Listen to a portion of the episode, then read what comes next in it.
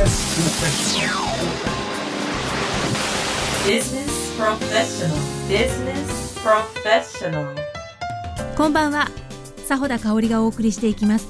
ビジネスプロフェッショナル。この番組は起業家大学を主催されている須藤浩二さんが毎回さまざまな企業経営者をゲストに招き新しいビジネスモデルを考えるコツ事業を立ち上げる時の成功のポイントなどをお聞きしていきます。これから起業しようと考えている方また新しく何かを始めようと思っている方にもヒントになると思います。それではここから1時間お付き合いください。ビジネスプロフェッショナル。本日は株式会社アルテサロンホールディングス代表取締役社長吉原直樹さんのお話を聞いていただきます。吉原さんは1956年神奈川県生まれ。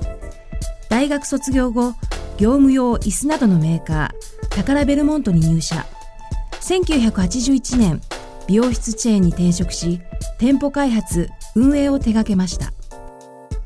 28歳で美容専門学校の通信教育を受け31歳で美容師免許を取得され1986年美容室を開業されました。1988年美容室チェーンアルテを設立。2004年にジャスダックに上場されていらっしゃいます。首都圏ではアッシュ関西圏ではニューヨークニューヨークといった複数のブランドの美容室チェーンを傘下に持つホールディングカンパニーを経営されていらっしゃるんですが美容業界にいらっしゃるだけあって51歳とは思えないほど若くてファッショナブルな方でした。それではお話の方をお聞きください。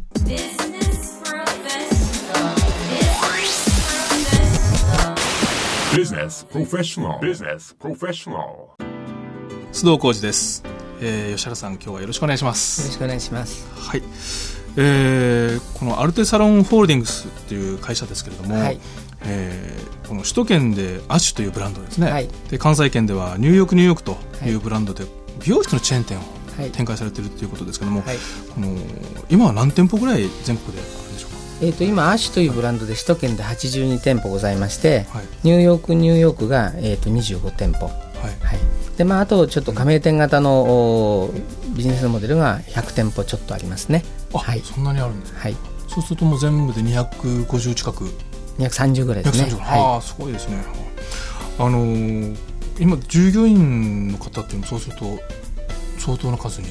そうですね。私どもアッシュというブランドでは、はいえー1200人ほどおります。はい。ニューヨークニューヨークというブランドでまあ350人くらいまあ美容室の従業員さんが、はいえーおります。チェーンの中にですね。はい。もう創業されて何年ぐらいなんですか？えっ、と今20年。20年はい。です。であのこれ株式もジャスタックにね、えー、2004年に上場されているということで、えーこれ非常に業界ではあの珍しいんじゃないでしょうかねえー、と上場しているのは今、いタヤさんっていうところが、はい。あ東証一部に上場されてて、まあ、私どもがジャスダックに上場しててっていうことで、まあ、あと山野グループさんが、はい。えージャスダックにまあ上場されてますので、まあ、3つですね、はい。美容業界では上場しているということで、はい。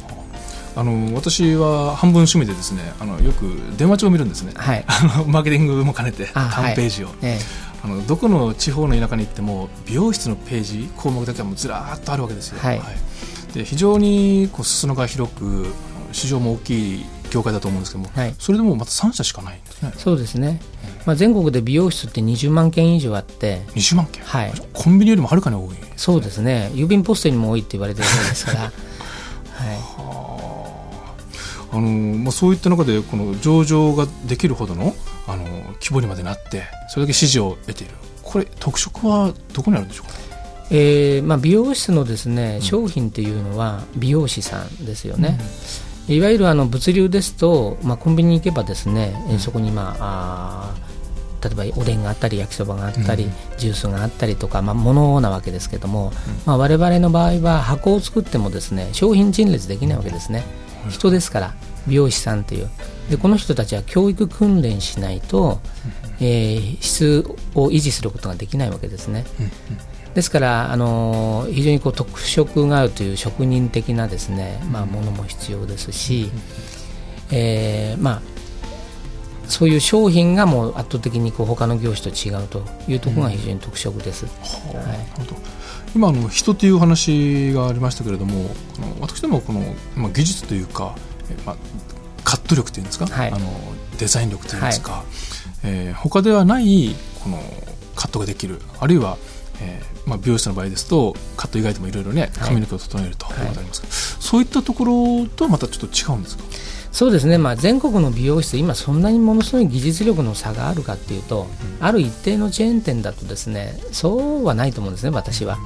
もっと大事なのは、やっぱりそこで働いてる人のやっぱりモチベーションとか、まあ、ホスピタリティとか、そういうことの方が大事で、それからもっとあれなのはですね、えー長くそこの美容室に勤める。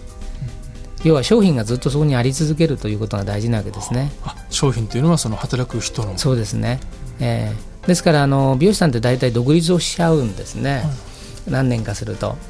とせっかくうまくなって技術の質が高くなって、まあ、あー商品力が高くなったところでいなくなっちゃうということが多いわけですね。そうするとおそのお店の繁盛が途中で止まっちゃうわけですね。はい、止まっちゃうどころか潰れちゃう場合もありますから力がある技術者の方が辞めたりしますと。その人個人にお客さんがついてることが多い。そうですね。やっぱり指名というのもすごく多いですし美容室の場合は。ですからそういうまあ業界のまあ悪慣習というんですか？今までの。そういうものを、うん、取り除きたいと。いうことで、まあ、私どものそののれん分けビジネスっていうのがまああるわけですね。はい。はい。こののれん分けビジネスというのはもう独立することを前提にしたビジネス。そうですねですからみんな独立してお店をやりたいわけですから、えー最後にそこでトラブルになるわけですね。あの経営者とですね、えーですからそれをトラブルにならないように事業を作っていくということは独立をもう前提にお店を作っていってあげるということがまあビジネスになってますしあともう一つはですね、はい。あの美容師さんは職人なので、なかなかマーケティングとかできないわけですね、お金の管理とか。えー美容師さんはその教育、従業員の教育と、それからお客様に対する、まあえー技術の提供とホスピタリティということが一番大事であって、そこに会計とか税務とかですね、それからまあその労務問題とかですね、お客さんとのいろんな問題とか、大家さんとの問題とかいうのは非常に苦手なわけですね、まあ、それを全部本部が引き受けてやりましょうと。はい。なるほどこれそれあの今あのお話をお伺いしてあの気づいたんですけれどもあの普通の、えー例えばあの物を売ろうとお店を開こうということでの独立よりもこれ美容室と美容師としての、えー美容室を持つあるいは理容室を持つという独立の方がはるかにこれは経営者として大変ですね。そうですね、たくさんの要素を持ってなきゃいけないので、自ら技術者で技術が上手になくちゃいけなくて、人の管理もできなくちゃいけなくて、そしてそういうまあ最終的にはお店の運営もしなきゃいけないと。いうことで、まあ、すごくこうたくさんのこう、お能力がいりますよね。はい。通常ですとあの商品を売る場合は、まあ、仕入れはさすがに頑張らなければいけませんけどもあとは陳列すればね商品になるわけですけども、そうですね、はい、この美容業界という場合は陳列するものにも自分自身社長本人が商品であってそうです、はい社長本人は経営の勉強もしなければいけないけどもあの技術の勉強もはい、しなければいけないと。で商品を作っていく製造力もなきゃいけないんですね。社長自身は。はいはいは要は次の新しい若い人たちに自分の優秀な技術を伝えていって、そのいいまあ、いい能力をみんなに植え付けていかないとお客様の満足度上がっていかないわけですね。いじゃあ単に採用して教育するだけではなくその技術的な本当これ職人と同じ、そうですね、まあ、職人の文化ですから。でただ技術がうまいだけじゃなくて、お客様に対するホスピタリティとか、まあ、その気の利き方ですね、そういう方がまあ美容師の場合大事になってきますから、まあ、そういうこともその日常のルーティンの中で教育ができないと、いい美容師にはならないと。なるほど、はい。でその業界の今までのその慣習としてやはりそういうそもそも美容室としてもしくはあの利用師ですね独立するときに、えー大きな、まあ、障害というか、えーたくさんクリアしなければいけないことがあったわけですよね。でさらに独立するときにも大体そのオーナーの方と今まで勤めてたところの方とトラブルになることが多かった。そうですね。大体まああのいい関係でずっといて最後に 勃発しちゃうっていうのはこの業界なので、えー自分のいいお客さんをやっぱりどうしても持っていきたいですから美容師さんは。するとやっぱり近くに独立しますよね。お客様の都合ですからはいはいはい。遠くに行っちゃうとお客様のお都合が悪くなりますからその勤めてるお店のそばになりますよね。はあ。それからもう一つはやっぱり 従業員を持ってっちゃうわけじゃなくてうん。優秀な店長ほどお従業員はついてますからアシスタントは。うん。この店長と一緒に仕事をしたいってなりますよね。うんうんそうすると従業員が一緒についていっちゃうということになるのでまあ経営者としてはダブルパンチになっちゃうわけですね。はい。従業員もいなくなっちゃうわ客もいなくなっちゃうみたいな感じ。そうですね、はい。しかも目の前にお店出されると。そうですね。ご近所さんになっちゃうわけですから。だそれがまあ青山とかですね、はい。まあ、渋谷とか、まあ、そういういわゆるファッションのエリアだと顕著にやっぱり出るわけですよね。えそれも本当にこの業界ならではといいますか、はい。あの今まで良好な関係の時はすごくねあの普通の業界以上に良好な、えそうですね師弟関係ですよね。家族のような関係がずっと続く中で、はい。今度は独立する時には単に独立するだけではなく、はい。お客さんも連れていくしスタッフも連れていくし、はい。おまけに近くに出店されてしまうと、はい、こういうふうなトラブルってたくさんやっぱご覧ってきましたか？そうですね私がメーカーのセールスマンをしている時から、うん。まあ、その美容室のマネージャーをしている時から、まあ、何十回何百回って見てきましたので、まあ、それが嫌だったと要はセールスマンの立場として、セールスマンは両方にいい顔しなきゃいけないですね。あ両方というのはその独立する側と。そう。独立される側と、ええ。元のオーナーと新しくまあ店長が独立したら、そっちにも商品売るわけですよね。当然、メーカーですから。はい。そうするとやっぱり古いオーナーに呼ばれて、君はなんで向こうにセールスしてるんだもう二度と使わないぞから言われちゃったりですね、そうすると板挟みになって困っちゃうわけですね、だからどうにかしてこういうことって解消できないのかなっていうのは、そのセールスをしてる時から思っていました、なるほど。はい。今あのちょっとそのメーカーに勤めてたというお話出ましたけども、はい。この今の,、えーこの利用業のチェーン店はい。を作る以前のお話をちょっとお尋ねしたいんですけれども、はい。えー初めから美容師なり利用チェーン店をあの持ちたいと。いうふうに思われたんですか、全然思ってなかったですね。ですから大学卒業した時は、学校の先生になりたいとはい。いうふうに思って、まあ、教育学部に行って、えー教員試験もちゃんと受けましたしで、まあ、次に、まあ、あの海外に行きたかったので、はい。まあ、メーカーを受けようということで、まあ、タカラベルモントという会社を受けて、でたまたま美容のセクションに配属されたと。で運命のいたずらでたまたま僕は22歳の時にはい。美容というところに出会うわけですよね。といそれまでは全く美容の方に進もうとは？いや全然もう自分は床屋しか逆に行ってなかったし 美容師なんか入るの恥ずかしかったし、はい。はい、もうもう予想だにしない職業に22歳の時に就いたんですね、うん。でもその時はまだあの学校の先生になりたいっていうのもあって一応教員免許ももう持たれてもちろん持ってます、ではい、えーまあ、そういうふうな道もあったし、えー海外にもちょっと触れてみたいとはい。いうことで、まだまだ美容室のチェーン店をやろうというのは？あ全然思ってないですねただまあそこで23年セールスマンをしてる時に、はい。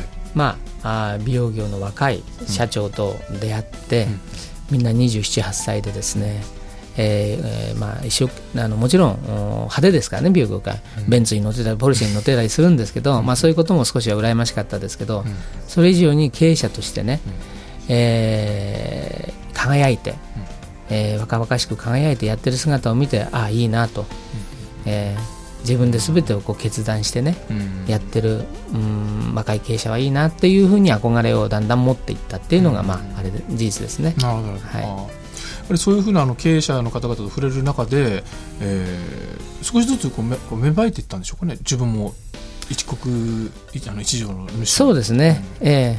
あのー経営者になりたいなっていう気持ちは大体26ぐらいで今度出てきますね。ほうほう。はい。その時にも具体的に美容室で独立したいというそこまで具体的にありました？かではなかったですね、たまたままあ26の時にきっかけがあって、転職をして、美容室のチェーン店のマネージャーの方に今度、あ就職するわけですね、でその時もまだび経営するっていう方は考えてないんですけど、まあ、美容室を運営する、はい。今度方のお仕事に入りまして、でその時にやっぱり運営すると、現場の美容師さんが言うことを聞いてくれないので、うん。技術を勉強しなくちゃいけないということになって、まあ、どんどんどんどん美容師の道をえ引きずり込まれていったっていうかしなきゃいけない立場になっていくわけですね。はい。その転職された時もまだあの店舗で、えーこういわゆるお客さんを接客するとかではなく運営の方の立場だったわけですね。そうです、ええ。あのまああ店舗開発ですね、はいはい。お店を作って、うん。えーまあ、そこに、えーファイナンスをつけるとかですね、そういう仕事ですよね、ただだんだん運営もしなくちゃいけない、うん。要はオープン後の仕事に携わらなきゃいけないと、今まではオープンまでの仕事が仕事だったわけですね、店舗開発というのは。はいオープン後までやれということになってくると、今度現場の美容師さんと関わらなきゃいけない。はいはいそうするとやはりそこで現場の美容師さんとのコミュニケーションが発生するし、うん言うことを聞かせなきゃいけない。っうんていうことを聞かせるためには自分が技術者にならなきゃ言うことを聞いてくれない。うんということはやっぱり自分もお美容学校に行かなきゃいけない。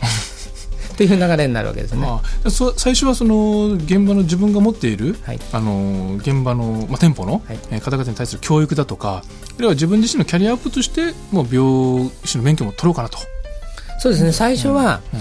とにかく言うことを聞かせるために免許だけは取ろうと。いうことを聞かせるために、はい、っていうノリでですね、まあ、28歳の時に通信教育で美容学校に行くわけですけどいざ実際少しずつ技術ができるようになると面白くなってくるんですね、えーあできるじゃん自分もみたいな。あまんざらでもないなみたいなね。いうふうにだんだんなってきて、まあ、30歳で初めてお客様の髪の毛をカットしてですね、まあ、そういうのがすごく楽しくだんだんなって30歳で初めて？はい。通常この業界で初めてお客さんのカットするのって何歳？ぐらい二十歳ぐらいじゃないですかね昔は。はい。はあじゃあ明らかに10年ぐらい遅かった。そうですね。はい。うん。そこでなんか恥ずかしさとかあのちょっと今更俺何やってんだろうとかそういうふうな思いはなかったですか？いやたまたまちょっと私はあの昔から若く見えるので、えーまあ、30歳でも24、5に見えたから、はい、そういう部分は得でしたね。はい。はい。確かに今ももう20代でも通用するんじゃないかと思うくらいはは。い本当に若々しくてですね、はあじゃあ当時も、まあ、そういったところはなかったけどもこのキャリアアップとして自分の将来考えた場合に、えーこの免許取った後僕はどうなるんだろうみたいなことをいやもうその時はもうちっちゃいお店でもいいから自分で持ちたいというふうにだんだん思い始めてるので、まあ、28歳で美容学校行った時にはもう独立をすることを前提に言ってましたね。なるほどなるほど、はい Business Professional Business professional.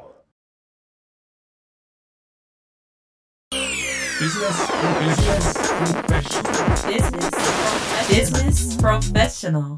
独立されたのはおいくつの時ですか？31歳ですかね。31歳。はい。それは31歳というのはあの通常ビジネスの世界で独立するっていうのは非常に若い年齢ですけども、はい。この業界ではどうなんですか？うんまあ平均値よりちょっと上ぐらいじゃないですかね。ぐらい。ええ。29ぐらいでしょうかね独立するのが、はうい、その時の独立はもう普通の美容室だったいやもうそれはすごく小さい小さい、まあ、街中にどこにあるんだろうっていうくらい小さい、まあ、零細な美容室ですね。うん。10坪で、はい。えーセット面が4台あってうん。シャンプーが2台あって駄菓子屋の2階ではい。うなぎの寝床みたいなお店で、うん。えー従業員が2人と。はあ、はい。いうお店です。ご自身を入れて3人。そうですね、はい、その頃からこのチェーン店展開しようというようなイメージっていうのはありましたか？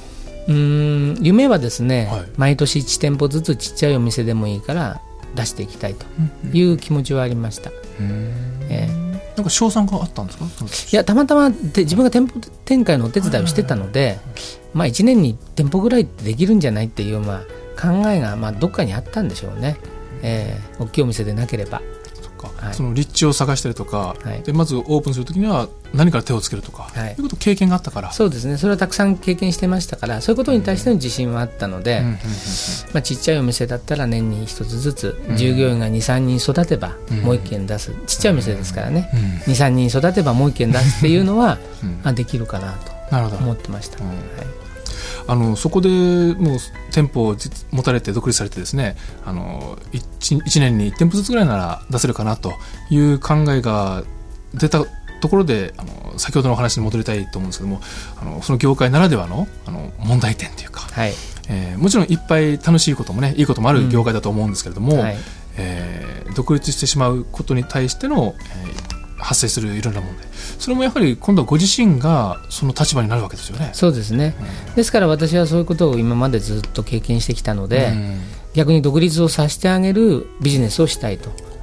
ですからちっちゃいお店でもとにかく1店舗ずつ自分のところの店長に、えー経営者として譲ってってあげて、まあ、その時はもうとてもあの小さな考えだったので、まあ、1店舗から10万円ずつお給料もらえれば、8件やれば年間1000万も 取れるんじゃないかというぐらいのまあ考えで20年前ですね、はいはい。やりましたけれども、はい、ただまあ最初からお店は譲っていくという方向性はありましたね。あもうその要は1店舗目やって2店舗目増やす頃からそういうふうな考えはあった。うん、ですから、まああのーうん。このお店はあなたに最後譲る店だから一生懸命やってくださいって店長に、はい。まあ、言って店長をやってもらってたと、はい。あ、それ1店舗目から1店舗目からあじゃあ1店舗目の、えー、と時は吉原さん自身は立場は店長ではなくもうオーナー側？そうですね。オーナーでありながらうん。見習いみたいですね、見習い？はい、現場では見習いみたいな。シャンプーしかしてないみたいな。あもうその段階で店長を立ててたわけですそうです、あ。はーでその時にもうこの店はいずれ譲るからと、はい。がもう自分のお店のつもりでやってくれと。い、そうです。これは明らかに当時の他の美容室とはもう違いますよね、そうですね。だから経営者作りをしていくっていうのは、うん。多分私が結構、お初めでではないけれども、まあ、初めの方だと思いますね。うん。はい。なるほど。そのメーカーで勤められたりあのいわゆる店舗開発もされたりした経験からやはりそういったことをご自身が血肉のように そうですね、もう裏切られるのはこりごりだと、だから裏切られないで、ウィンウィンの関係で、そのお互い良かったねと、うん独立した人も良かった、ん。独立させた人も良かった、うん。それからあとは、まあ、あの美容師さんの不得意な仕事を私はやっていこうと、ですから現場で技術を一生懸命やって、従業員を育てるのは美容師さんの仕事、現場でやる経営者、オーナーの仕事、で私は、えー経理とか税務とか総務とか、まあ、そういう管理セクションのお仕事をするのが、まあ、私ども本部の仕事というふうにまあ割り切ってました。もうその最初の店舗というのは3人しかいらっしゃらないわけですけどもそういった分業制っていうのをもうご自身の中で描いていらっしゃるそうですね、もうやっぱりあの職人の世界では、そういう不得意なものっていうのは絶対逆にやりたくないので、え任せられれば任せたいということのがニーズとして分かってましたから、はい、なるほど。で実際にもう2店舗目の時には、えーどういうふうな、まあ、人事といいますかあの役割分担をされてたんですか？まだまあもちろんあのお店が儲かってなかったので、えー、と10店舗ぐらいまで私現場で働いてましたからバリバリ。あ10店舗まで、はい。あそんなにもうあちこち掛け持ちをそうです、ええ、毎日そこに行くっていう感じですね。はい。だから7軒まではうん、もう年中無休で働いてたので、7軒までは行けるわけですよね。いける。月火水木金土日っていうふうに行けば。週1回どっか行けば。はい、はいで14件ぐらいになったら午前午後午前午後で、まあ、1週間やれば14件くらいも10件くらいまでできるわけですよね。でもまあそれ以上の限度になって今度まあ入れないということにはなってくるわけですけど、まあそうやってあの週に1回くらいはあの入ろうと、はい。どこのお店に。はい。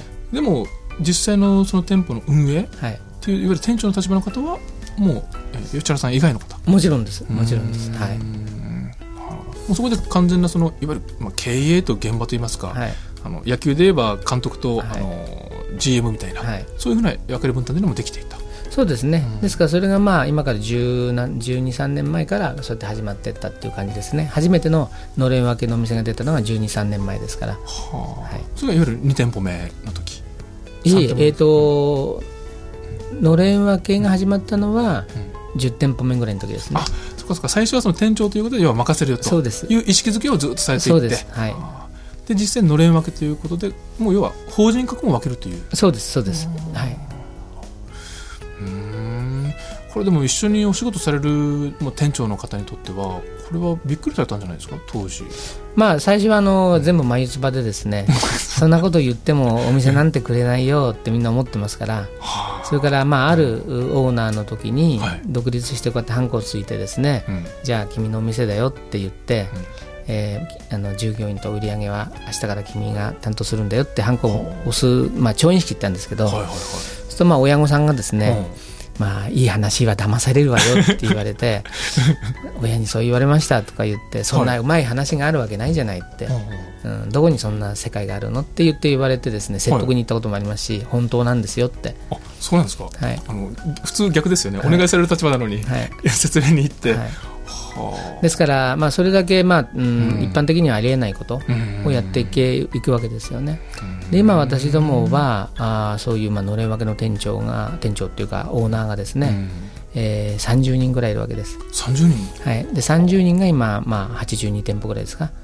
をということはお一人平均と 2. 点何店舗？そうです3店舗弱？ね一番やってるのは7件っていうのいますから100人ぐらい従業員いるのがいるわけですよね、はい、じゃあもうこれはあのその、えーアルタサロンホールディングスという会社の中に5つももうこれはもう立派な起業家ですね。経営者ですね、そうですね。うん。ですから、まあ、ある程度いうその、おホールディングカンパニーの下にですね、うん。えーアッシュという、まあ、子会社がありましてでそこからみんなこうのれん分けをしていくわけですよね。はいあのそういった形でそれをかなり先駆者的にあの早い段階からご自身でもそののれん分けというのを実践されていたわけですけれどもあの、まあ、そうやって増えていく中であのどっかの段階でおそらくこれはかなり大きなビジネスになるんじゃないかという確信を持たれた段階というのはなかったですあのそうですね。オーナーが5人ぐらいになって、か、えーこういうことが事実として従業員の中に、うん。その僕もなりたいという意識づけ、僕もなれるんだと。いうことがあ意識づけされてきたときに初めて、えーあもしかしたらあ大きくなれるのかなと。このビジネスモデルでずっといけるかなと。いうふうには思いましたね。あのやっぱモチベーションは全然違います？えー、と経営者とですね、そのやっぱり店長というのは、まあ、相当やっぱり意識が違ってですね、まあ、雇われているのか、自分がそのそういう責任を持って、えー恋をする側になるのかということは非常にやっぱり、えー重大な責任と、お意識づけになりますから、それもい態度が変わってきますね。態度が？はい。で今度はもう一つあのこの、えーアルタサロンホールディングスという形でこの独立された側の立場ですよね、えー今までいろんな設備とかもあの整えたりそのお店の中でこの固定客をね掴んだりもちもちろん広告もしたでしょうしいろんな形で、えーお店が成り立っていくようなあのことをしてそれで独立ですよと。やってもこのご自身があるいはその本部として、えーしっかりとした収益がなければこれ成り立たないわけですよね。そうですね、あのロイヤリティはもちろんそのももらいただきますけれども、まあ、私の考えは利益は半々という考えがありますので、えーまあ、あお店はリース店舗です。サブリースをします、ですから私どもの店舗大体4 5千万かかるんですね投資が。1店舗、えー最初にお店を持とうと思えばそれだけお金を用意しなきゃいけないんですが、うんえー、23年店長をやって、そのお店をサブリースで独立させていくわけです。ですから独立する人はお金がですね投資ということに関してはいらないということですね、これリースだから要は毎月もうほぼ定額の固定費として。家賃としていただきます。はい。は要はこれ計算がしやすいわけですよね。そうですね、それからあとはあの従業員もそのまま、はいお客さんもそのまま、うん。例えば、えー12月1日から、えーあなたのお店ですよって言った場合には、従業員もそのまま、お客さんもそのまま受け継がれるわけですね。はい。それでいて、まあ、ご自身の、まあ、報酬というか、はい。まあ、これ経営者ですから自分がどうするかっていう判断になるわけですけども当然そのやった分だけ収益発生するとそうですね。現場でも技術者も当然やってますからプレイングマネージャーですからね、うん。美容師の場合は、うん。えー現場での収入と、それから経営者としてその会社の利益とうん。いうことが、まあ、オーナーの収入になっていくわけですね。うんこれでもいいことずくめですよね。そうですね。だからまあ本社としては利益が半分になっちゃいますよと、ただこれはですね、うーんじゃあ独立させない方がいいじゃないかという考えが出てくると、さっき一番最初にお話ししたですね、そういうシステムがないと、店長がみんな辞めてっちゃうと、うん。どんどん独立していっちゃうと、どんどんどんどんやっぱり力を失ってしまうということになりますので、えーまあ、一番、うん優秀な技術者を、えー残していくということで言えば、あーお客様にも、おーまあ、本人にとっても会社にとっても、まあえー、三者がいい関係になれるというシステムだというふうに思ってます。なるほど。はい。あのこの美容業界っていうのはあの意外とこの、えー新しい新規出店もたくさんあると思うんですけどもあのすぐになかなか経営がうまくいかずにあの潰れてしまうっていうのはやっぱりあるんですか？えー、とまずですね、ありますね。あの、お客様を集めきれない。はあ人を集めきれない。はい。要は商品を作れない、っていう、まあ、3つの問題がありますね。ですからお客様を集められないというのは、まあ、ネームバリューがないとか、集める方法を知らない、うんえーマーケティングでですね、うん。うんそれからあとはあのーまあ、従業員が集まらない。うん。で従業員はやっぱり名前があるところに就職しますから、で今まあ特にあのしっかりしたところに就職したいって気持ちもありますし、それからもう一つはやっぱりそう教育ができないで自分一人で2人3人、まあ、これは私が一番最初にやってきたことですけど、教育しようと思ってもですね、うん、限りがあるんですね。自分の技術しか教えられないわけですから、それも23人で教育しようと思ってもなあなあになっちゃいますよね、はいは毎日顔つき合わせて人に教えるよって言っても、でも企業規模が大きければそこにトレーニングアカデミーがあったり、講師の先生を呼んだり、それからそういうまあ競技大会をやってみたりヘアショーをやってみたり、まあ、いろんな切り口で従業員を教育する機会があるわけですから、そういうバラエティーのある質の高い、えー教育ができるということで、そういうところは、まあ、フランチャイズのオーナーになりたいというモチベーションの一つにはなってると思います。これ通常個人で独立する場合はあの最初の初期投資で何千万という金額がね必要ですからこれ保証とか借り入れの当然個人でやらなきゃいけないですね、で我々のお店を最初個人でやろうと思っても無理です要は4 5千万の投資をですねやる勇気とまた資金力と、まあ、保証力と、それから人を集めなきゃいけないとか考えると、私が一番最初に独立したように10坪でそっかそっか。23人でやらなきゃいけないわけです、はあそうですね。言われてみたらね。い、ですから店長は自分で独立するよりも私どもでのれん分けして独立した方が時間を買うことができるわけです、10年間の間を買うという考え方ができるんですね、ですから私が今その月賞1000万、まあ、年間1億以上のお店をやるのに独立してから12年かかってますから、はい、そっかそっか。ところがあのアルテサロンホールディングスで、えーきちんとした期間を経て、えーのれん分けで独立するともうその段階でそれと本人の力がねなければダメですけれども、えーちゃんとした水準をクリアしてれば。そうですね。もう店長になった瞬間でん。2年頑張れば、うん。普通に頑張ればオーナーになれるということですね。あのおそらく今のお話が御社のビジネスモデルの一番の肝になるところだと思うんですけれども、はい。はい。えー本当に業界で昔からあった一番大きな、まあ、トラブルというか、えー問題点を、えー一つずつこう丁寧に解決していった形が今のビジネスモデル、そうですね、はい今まではその喧嘩をするようなあの形でしか独立できなかったのがむしろ感謝されて、えーあまりにもいいお話だから何か裏があるんじゃないかというふうに思われるくらいにあの携わる人にとっては非常に理想的な環境を提供できているという。そうですね。ですからまあそれはさ、えー、と店長オーナーですよね、で2番目には働いてるやっぱりスタイリストですね、でスタイリストもやっぱり能力給というのを採用してますのでうちは、はい指名を受けられる人、売り上げを上げられる人がお給料をたくさんもらえると、要はその年金が入ったベテランさんがもらえるっていうことではなくて、若くても能力のある人が、あーたくさんやっぱりそのお給料もらえると、それからあのー指名をですね、はい。まあ、つけると。お客さんにホスピタリティの高い人が、まあえーいい収入を得られるとかですね、まあ、そういうシステムになっているわけですね、はい、ですからスタイリスト要は技術者になった人たちも一般のところで働くよりは非常に恵まれた環境にあるというふうに、はい、うん。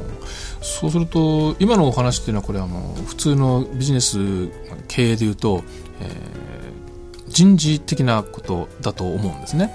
えーあれ昇進昇格規定だとか、はい。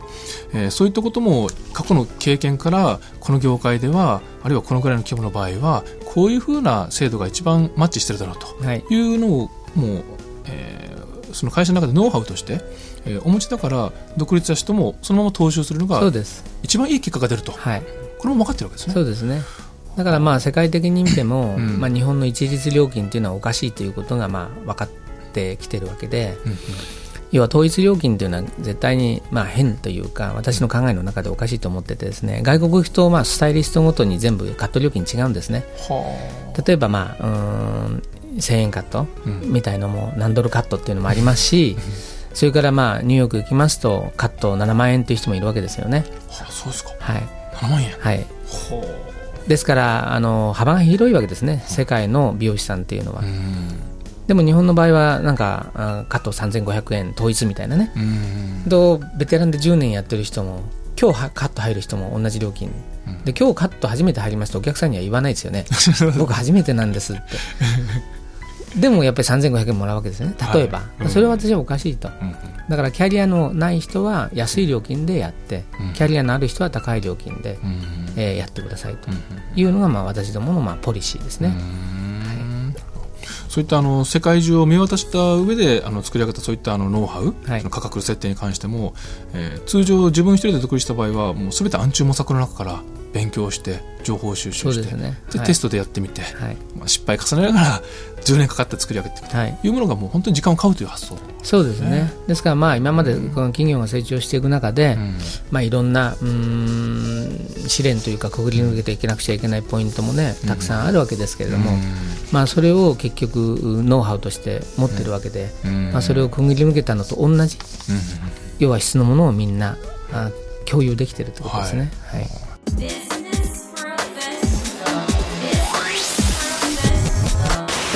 Business professional. Business professional. Business Professional. Business Professional. 業界と斬新なビジネスモデルを支えるものとして私があの会社案内等をですね拝見させていただいて非常に興味を持ったのが教育制度先ほども少しお話ありましたけどもコンテストはい。だとかあとアカデミーですか、はい。これは社内、まあ、グルグループって言ってよろしいんでしょうかね、えー会社の中でそういった教育機関を持ってるということでよろしいんですか？そうですね、うん。ですからまあ年間もう何百講座っていうことをやってますから、はい。まあ、それはカットだけじゃなくてカラーだとかパーマだとかメイクだとか着付けだとか、まあ、そま様々ですよね。着付けまでもですか？はいえーまあ、女性はもちろん七五三とか成人式とかね、そういう時の技術もやりたいですから、もうそういうふうなものをこれそしてあのそういった教育を講座がきちんとあって、はい、えーそれは携わる方であればみんな当然受けることが受講することができて。そうですね。なおかつコンテストもあるわけです発表の場っていうそうですね。1000人以上が出るようなコンテストですね。こういうことをまあ主催したりですね、えーまあ、それからまあヘアショーとかそういう業界に対してのアピールもまはい。あやってみたりですね。さまざ、まなトライをこうして美容師さんのモチベーションを上げていると。はいはい。ですから経営者になる美容師さんばっかりじゃないので経営者になるのは店長だけですから一部ですよね、はいはい。例えば82人しかいないわけですね、はい。店長というのは、あのはいアッシュというブランドでは、うんでもそこで働いてるほとんどの従業員の方が、今度は、えー一生美容師で食べていきたいっていう子もいるし、あ自分が独立するんではなくはい、だからそこの店舗のマネージャーチーフとして活躍して、えー私は経営者はあんまり苦手だから、支える方に回りたいという人もいるし、私はそうやって人に教えるのが好きだから、アカデミーの先生になりたいというような人もいるし、あそっかそっか。その教える側に回るってこともできるわけです。そうですね。はい。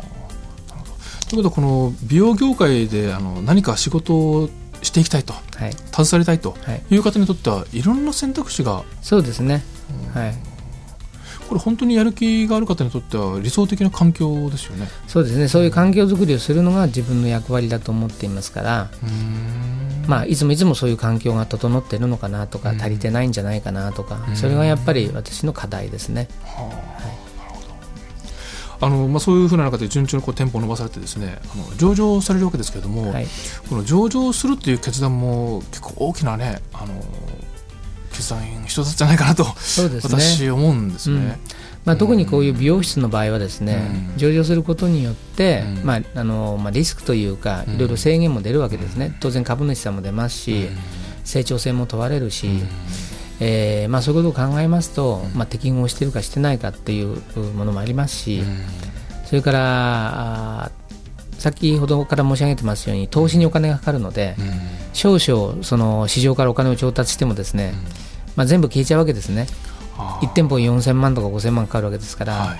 例えば市場から5億調達しても、まあ、10件分ぐらいしかならないわけですね、はいはいはですからまあその調達という意味でどうなのかなというと、うん。もっと大きな調達ができるようにならないと、うん。まあ、上場した意味もないかもしれないですし、うん。まあ、そういうことを、まあえーたくさん悩みながらでも、やはり社会的に業界が認められられるように、そしてまたそこで挑戦をしてみんなでその一つのグループを作り上げられるように、まあ、思って、えーまあ、上場しました、ははい、あ業界が認められるように。そうですね。だから美容業というのが、うん。まあ、一つきちんと業界で認められていただけるように、うん。まあ、努力をしていかなくちゃいけないかなっていうふうに思ってます、うーん。まあそれがその上場に至る背景にあったお考えはい。なわけですね。はいあのこれからの展開にお話お伺いしたいと思うんですけれどもこのアッシュというブランド、えーあるいはこのニューヨークニューヨークこれはまだまだどんどんどんどん増やされていく予定ですか？えーとですねはい。うーんブランド展開っていうのは僕は一つ寿命があると思っていますからはい。実は美容業のブランドってはい。20年と僕は思ってるんですね、ワンブランドが。20年。はい、そうすると独立されてもう20年近く経ってるわけですから、まあええその頃でもまだアッシュというブランドはなかった。そうですね、というブランドが今11年目ですから、じじゃあもう半ば過ぎたわけですね。そうですね、ですからこれは逆に言えば、うん。あの独立した若い人たちのブランドを新しく作り上げていってもいいわけですね。これから。はい、あの全国ブランドだからお客さんが入るということでは美容室の場合はないんですね。はい。地域に、うん。えー有料店と認められたからはい。お客様が入るんであって、うんえーそこの辺はマクドナルドと違いますね。なるほど、はい。そうですね。アッシュだからお客さんが来てくれるっていうふうには私は思っていないので、その古典古典の店長だったりスタッフだったり評判がいいからうん。そこに行ってくださるわけで、はい、ですからまあそれぞれの今度個々のまたブランドになっていくっていうのも面白いのかなと思ってます。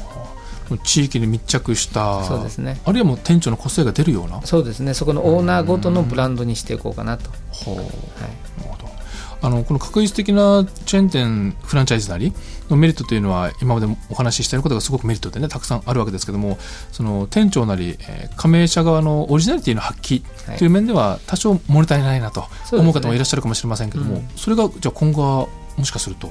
だからあんまりそういうことに私はこだわらない、はい、要はその一番最初に言いましたように独立する方の気持ち、うん。立場になって、うん。えーものをやっていきたいと。うん。ですから名前自分の名前つけたくなったら、うん。まあそれもいいんじゃないですか。と。じゃあもう今本当はアッシュでしか前例はなかったと。もしくはニューヨークニューヨークと、はい。だけどもいや僕はどうしてもこういうような名前にしたい。はい。デザインもこうしたい。うん。で今までとはちょっと違ううん美容室にしてみたいと。はい。でもある程度グループにはいたいと。はい、これは OK 大丈夫ですね。はあ、はい。じゃあますます先ほどの教育面だとかいろんな環境という意味ですね。資金調達も含めてこれ自分で、えー、全てを一からやるというのがなんかこればバカらしくなるというかどっちでどう考えてもあのしっかりとこのアルテサロングループの中で美容業界に携わって貢献していくとはいいう方がこれは安定的に長期継続して発展がその個人もねはい例えばそのさもう一つのブランドのスタイルデザイナーというね、はい。これはまあコンビニのサークル系サンクスからまあ買収したん。ですけれども、まあここは120店舗ぐらいあるんですがうん。ここはもう完全に加盟店型なのではい。自分たちのお名前でやってらっしゃるし、まあ、そういう経営的な部分もあんまりお口出しをしないと。あくまでチェーンの本部のことは参考にしてくださいと、はいそれから物件はまあ本部で探してきて、うんうんえーそれから資金的な部分もいろいろ考えますよというやり方をやってますね。ですから、アッシュとかニューヨーク、ニューヨークは、うん。まあ、のれん分けなので、はいはい。血肉を分けた人たちがなっていきますから、システムは大体一緒ですけれども、うん。まあ、あのその真ん中もね、これから出てくるんじゃないかなというふうに思ってます。なるほど。このアッシュとニューヨークニューヨークというのをまだまだとは言いつつもあの店舗ドミナント方式でこう増やしていくっていうのはそうですね、あのただスピード的なですね、うん問題はあの質の問題を睨みながらですね、うん従業員のやっぱり育成ということを考えながら、うんスピードは考えていかなきゃいけないというふうには考えてます。あのいい物件があったからまだちょっと人の要請は間に合ってないかもしれないけどとりあえず出そうという考えっていうのはあまりないそうですね、だからここ上場してからはい、少しそういうスピードをかけてきた部分もありますので、うん。もう一回見直さなきゃいけない時代にはなってますね、それは。はい、ですからやっぱり人を育てながら、はい。あくまでやっていきたいと。うん。はい。えー具体的な新規事業というのはそのいろんな、まあ、新しいブランドの店舗を作るという以外になんか取り組みされてるとかございますか？今ですね、はい。実はあのー男性の市場に利用ですね、い。やはいはい。今入ってきました。そうですでこれはですね、はい。えー男性の市場っていうのは、うん今まで開拓されてないんですね。かはい。なぜかというと、うん床屋さんが今非常に厳しい時代うん。がなくなってきちゃってる。うん。床屋さんの平均年齢が53歳、あ経営者なんですか？はい。はあ。働いてる人もですね、はいそうすると、まあ、どうなっていくんですかということと、うん。それから、まあ、都会線になる人がですねもう少なくなっちゃってる。全国で1800人しか1年間免許を取らないわけですね、あその利用士免許。そうです。全国でですね。はあ。ということはもう圧倒的に足りないわけですよね、それからまあ若い方は美容室に来ちゃってる。はい。それから今まあ安いお店も1000円とかありますよね、そういうお店ができちゃうと周りの都会さんすごく困っちゃうわけですね、はい。だけれどもじゃあ男性で中年の方、どうするんですかと。うんあのいやちゃんとやってもらいたいんだけどお店がないんだよねってそういう、ん。そうするとやっぱりそういうニーズができてくる、うんうんですから私どもでは男性でもある程度の値段を払ってもらう、うん。いただいて、うん。えーまあ個室で対応するような床屋さん個室ですか？はい。へええー今あー有楽町の丸井でですね、はいはい。AMG という新しいブランドを起こしてやりましたけれども、はいはい。まあ、そういうものを、まあ、立地条件のいいところに、はいまあ、出していきたいなと。はあ。たまたま私昨日有楽町行ってですねそのはい。AMG 見たんですけども、はい。何屋さんか分からなかったんですね、はい。ええ。まさか男性性のその、い。床屋さんとは思わなかったですね、はい。あのヘアスパというね売り方ですので、まあ、ヘッドマッサージとかですね、はいそれからまあもちろはあ。んシェービングももちろんやりますし、はあ。そういうまあリラックスしていただく場所あ。を作りたいと、あじゃああれはアルテさんグループのはい、新事業の店舗だったんですね。そうですねですから利用の方はこれからそういう形で、まあ、メンズの市場ですね。取り組んでいきたいというふうには考えています。じゃあ今までとはもう全く概念が違う床屋さんというか。そうですね、はい、もう癒しをテーマにしたはい。男性サロンということですね、はい。あの確かに私自身もですねあのずっと床屋さんに行ってまして、はい。まあ、20代後半ぐらいまでかな。で20代後半から30代にかけてちょっとあの美容室に行けよお前って言われてですねそれがやっぱ美容室なんですよね、はい、ただやっぱ美容室と床屋さんあのこうひげ剃りとかね。そうですね、うん。意外とあれ大きいんですね男性にとって。はあの美容法ではシェービングできないんですね、あ美容室はやっちゃいけない、はい、うん。利用してないと、まあ、男性のシェービングしちゃいけないということになってますので、うん。ですから、まあ、あーそういう場所を作っていきたいというふうに思っています。はい確かにそのニーズっていうのはねなかなか人に言う機会はないんですけども結構潜在的に大きいようなね感じは受けますね。でやはり中年になってくるとですね 美容室行きにくくなるんですね。若い女性が隣に座ったりすると。これ僕自身ももう年齢的に自分が感じているのでですからそういう方のためにもそういううん個室型のですね、えーグルーミングサロンというのを作っていかなくてはいけないというふうに思ってます。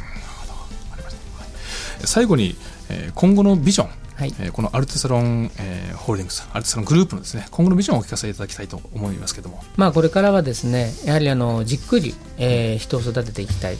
ということがあります。でまあ、慌てずですねもうこんだけの規模になったので、もうそんなに慌てても仕方がないのでじっくりじっくりまあ人を育てていきたいということと、まあ、優秀な美容師さんをできるだけこの業界に定着させて、えーまあ、お客様のために優秀なその世界で一番優秀な美容師は日本人だと僕は思っているので、まあ、そういう人たちをまあ作り上げていきたい、それから、まああのー働く若い方がですねやっぱり夢を持って働ける環境づくりをやっぱり自ら課してしていかなくちゃいけないと思いますので、まあ、そういうふうな環境もですね、うん。環境づくりもしていかないと、うん。まあ、なきゃいけないという部分もありますから、うん。まあ、そういうことに対して前向きに頑張っていきたいというふうに思っています。うん。はい。あのまあ、ちょっと質問しにくいお話かもしれませんけども、まあ、そのゆっくりゆっくり成長とはい。いうお話ありますけども、これ経営から考えると長期的視点に立った非常にあの正しいあの経営の方法だと思うんですね。ただ上場されてるからどうしても株主がはい。短期的なリターンを求める方いらっしゃいますよね、そこただのところは、ですね、あのーこれはやっぱり人を育てないとできないビジネスなので、その短期でうんぬんって言われちゃうと非常に弱いんですね。ただまあその5年10年単位で考えていただければ、うんまあいい時もあるし時代ですから悪い時もあるけれども、まあ安定してですね、えーきちんとお2倍3倍にはなっていける会社だと思いますので、まあその辺を考えていただければ一番ありがたいなというふうには思いますけど。はい。あの吉田さんのお話というのは終始一貫してこの人が大切だとで人を育てるっていうところがね一貫したお話ですのでこれから本当にあの業界のえー動向に左右されずに安定した成長がね見込めるんじゃないかと私も思ったあの1時間でした。ありがとうございます。はい。えー本日は株式会社アルテサロンホールディングス代表取締役社長、えー吉原直樹さんにお話をお伺いしました。本日はありがとうございました。ありがとうございました。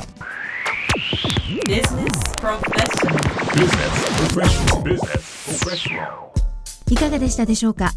ビジネスプロフェッショナル。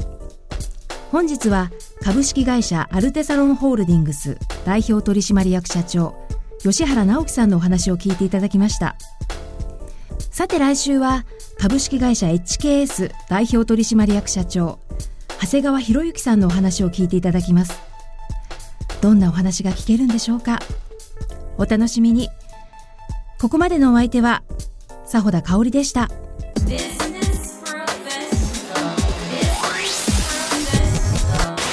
professional. Business professional. Business professional.